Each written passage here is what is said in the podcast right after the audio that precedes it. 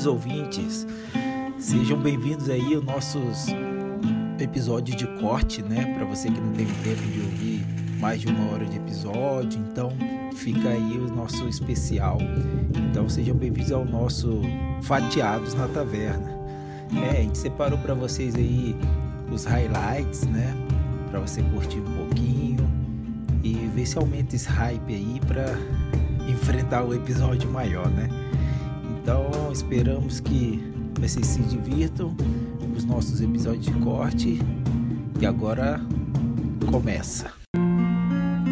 Boa noite, boa noite, boa noite. Está no ar mais uma vez, de novo, aquela, aquele podcast de terça-feira, aquele podcast do horário 9, aquele podcast que vem trazer muita filosofia, muita discussão e também muita culinária. Então está no ar mais uma vez o Jantando na Taverna. É, e hoje mais uma noite incrível. Eu confesso que a gente deixou vocês, ouvintes, meio mal acostumados, né? Fizemos dois episódios seguidos aí de, de entrevista com autores, né? Hoje só tem nós dois, mas vai continuar aquela mesma pegada de sempre, que hoje a gente vai ler um livro bem legal, bem divertido, que é O Lado Bom da Vida, né? Do, do Matthew King, um livro que virou filme, né? Com, com autores fantásticos. Então a gente vai falar um pouquinho sobre ele hoje. Não é, Augusto? É exatamente isso que você falou, sem tirar nem pôr. Tanto a parte do livro como a parte dos ouvintes mal acostumados. Hoje é só, hoje é só nós dois, mas vamos tentar manter aqui a altura, né? Então vamos partir para essa leitura aí, quer dizer, para essa discussão do livro O Lado Bom da Vida. E O Lado Bom da Vida é um, é um filme que eu gostei demais quando assisti. Nossa, eu fiquei interessado no livro por causa do filme. E aí vamos discutir então como é que foi essa experiência. É, eu confesso também que, tipo assim, a gente vai lendo o livro, né, depois de, de ver o filme. Eu vi o filme primeiro. Pra falar a verdade, quando eu vi o filme, o filme nem sabia que existia um livro, né? Eu acho que. Eu também não. É, né? O livro deu uma hypada por causa do filme, né, pelo jeito. E, é. eu, e o filme é muito divertido, né, cara? É, bem, bem gostoso de ver, assim. Tem umas cenas bem, bem engraçadas, assim. Bem legal. A gente vai vendo aqui, né? A gente vai discutir sobre isso, que tem diferenças sobre o livro e o filme, né? E acho que hum. vai até caber essa discussão aí, que acho que vai ser bem engrandecedor, vamos dizer assim, para o nosso episódio de hoje tem as pegadas legais, a pegada de futebol americano, que eu gosto pra caramba, acompanho muito. Mas é isso aí. Então, sem mais delongas, Gusta, puxa pra gente o resumão. Beleza, é isso aí, cara. Então, o resumão desse livro, a gente acompanha a história do Pet. O Pet é um, é um homem ali na, no começo do, dos 30, né? 30 e poucos anos. Ele começa o livro numa clínica de reabilitação. E aí, logo na primeira cena, é, é uma interação com a mãe dele e, a mãe quer tirar ele de lá, porque ela acha que ele já está bem, tem que ir para casa para se recuperar, mesmo em casa com a família.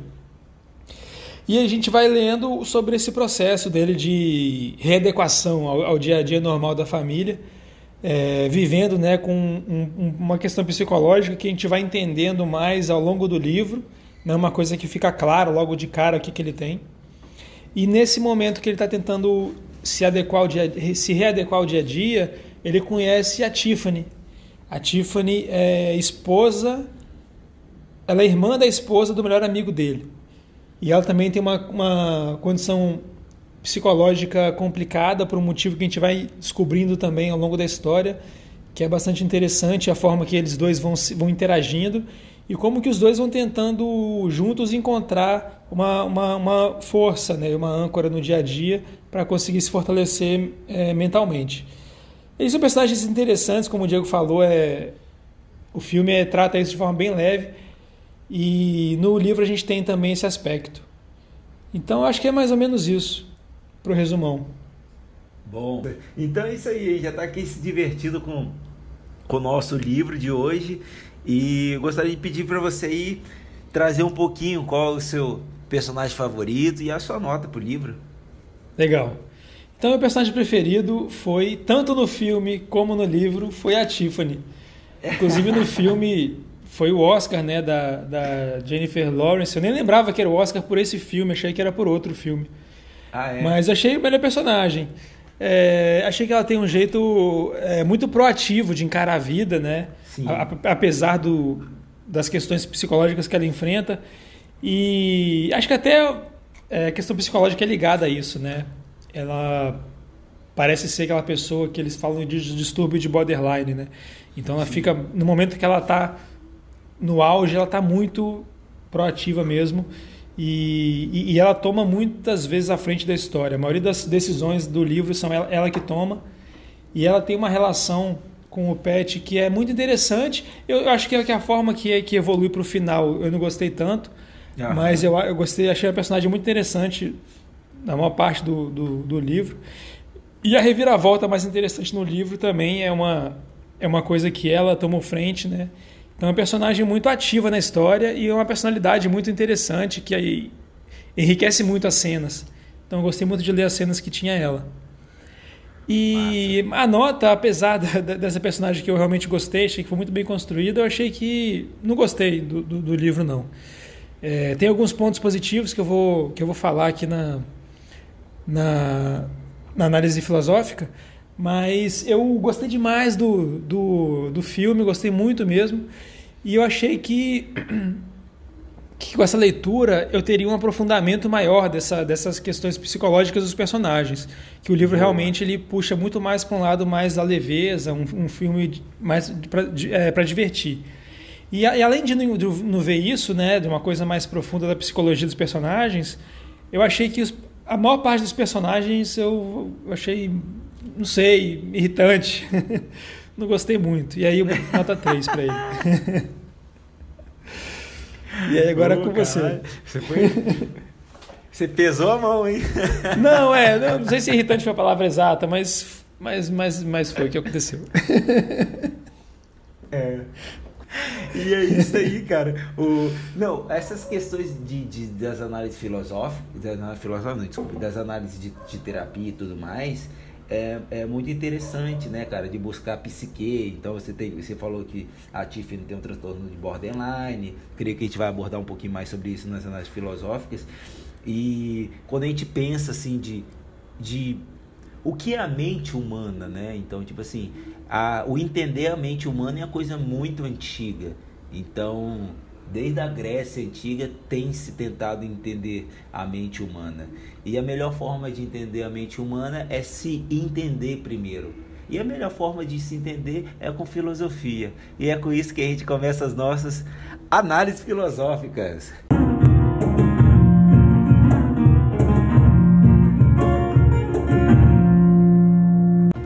Bela chamada. Bela ponte, gostei dessa. Então, pessoal, fica aquele recado para você de casa, você que já viu o filme, você que já leu o livro, vem com a gente nessa conversa para a gente passar mais o que a gente aprendeu com essa leitura, o que a gente entendeu dessa leitura. E você que ainda não viu o filme e que nem leu o livro, vale a pena dar um pause, nem que seja para ver o filme, que vale muito a pena, é. que é um filmaço. Massa. Então, é, cara, desde o começo a gente já está nessa pegada e é impossível não fazer uma comparação né, do livro com o filme. É, e, ele, e são realmente diferentes em alguns pontos importantes. Então eu eu vou fazer aqui uma coisa dos personagens principais, assim, um, meio que um comparativo do, do filme com o livro, para meio que dar para entender para o ouvinte por que, que eu não gostei tanto da, da leitura e gostei muito mais do filme. Começando pelo pai, justamente de quem a gente estava vinha falando aqui. É, e no filme, eu achei o, o, o, pai, que agora me fugiu o nome, eu achei ele um, o melhor personagem no filme. Um dos melhores, vamos é falar assim. Bom. Talvez o segundo melhor. Mas assim, pau a pau assim, com a Tiffany, muito bom. Pô, Robert De Niro, ele dá show em papel assim, né? Papel que ele é, que é um filme uh -huh. de comédia, mas que ele é um cara mais ranzinza. Ele tem muito, ele faz muito filme bom assim.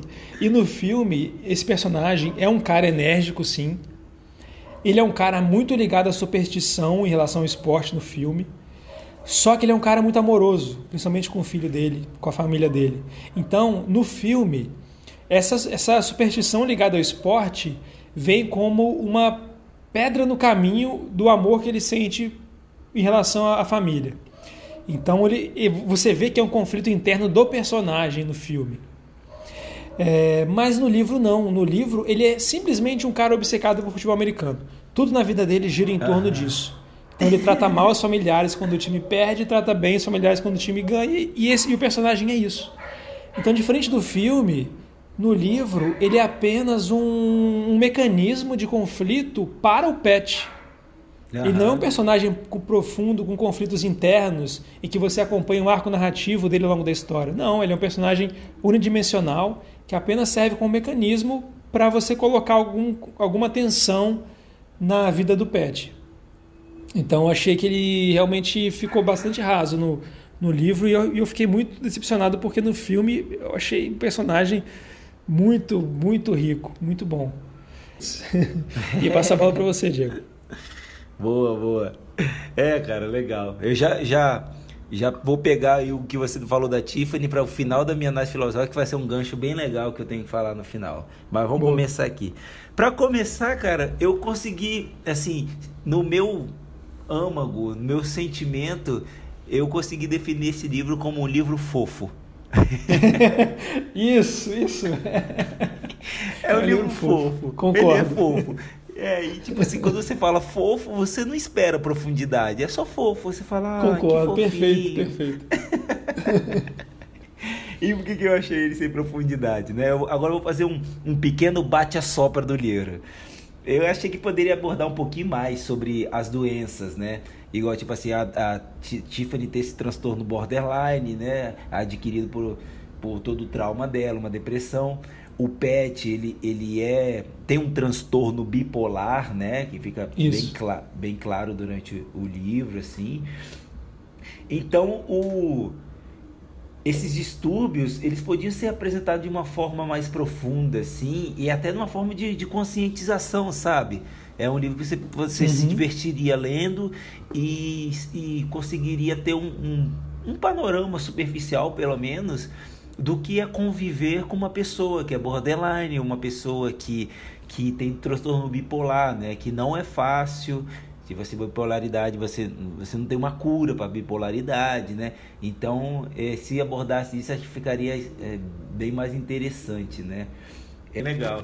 E aí, uhum. falando mais um pouquinho do PET, né? É, então, tipo, fica claro do, por algumas questões, é, quatro questões principais que, que são diagnósticos do transtorno de bipolaridade, né? Que como eu falei é um, é um transtorno incurável.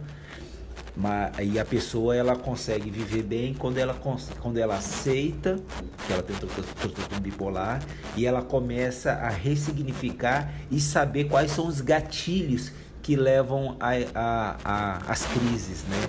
Então o, o gatilho do PET era ouvir a, a música do Kennedy, né? Do Kennedy. E ele, ele começava a respirar, tal, que ele sabia que ele podia ter um surto, um surto violento, né? Que é, o, que é a parte da bipolaridade dele. Então, os quatro principais diag eh, sintomas diagnósticos ali é delírio. Então, tem partes delirantes ali do PET, né? Que ele começa a viver ali fora da realidade. As manias, Inclusive o, né? o Danny pode ser isso, né? É, então, o próprio... Ah, boa, Augusta boa. O próprio Danny pode ser mais uma pista. Delírio. É, Legal. outra pista, boa mesmo.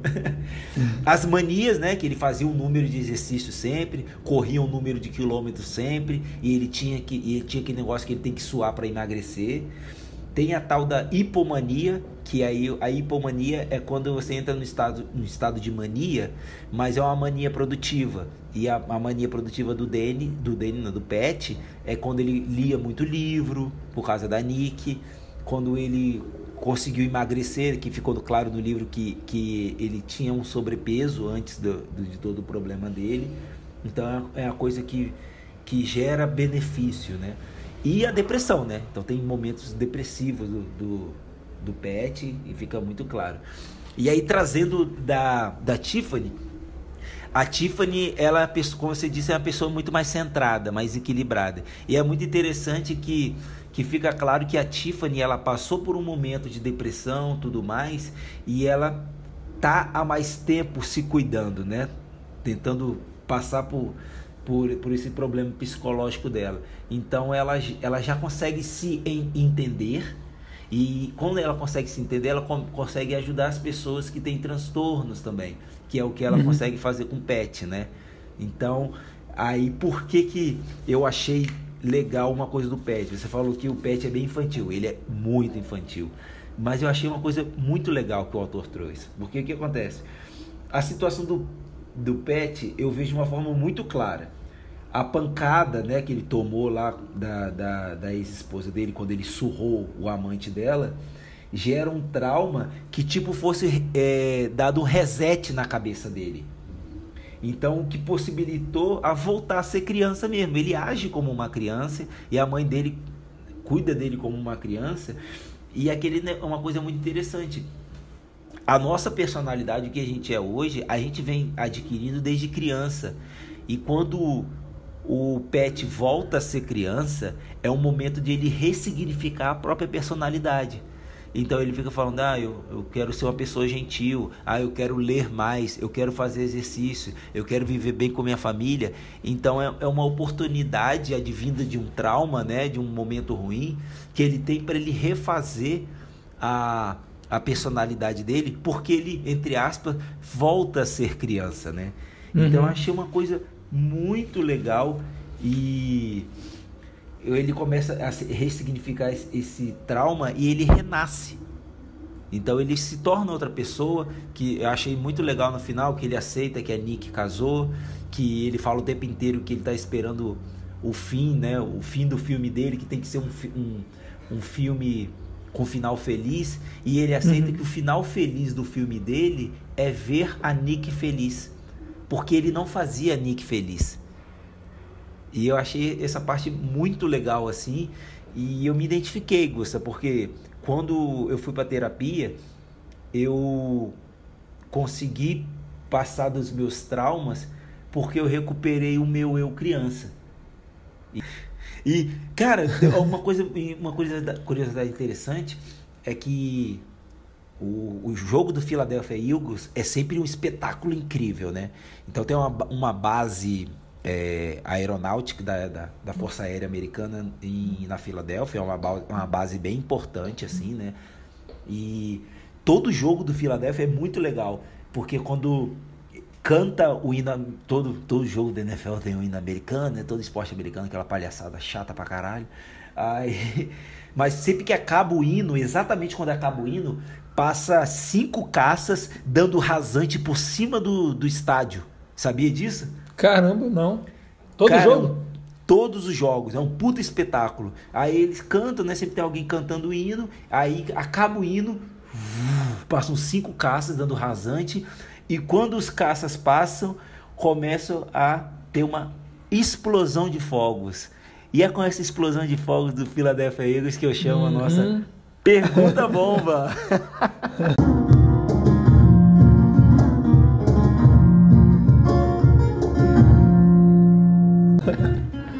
Boa, muito legal.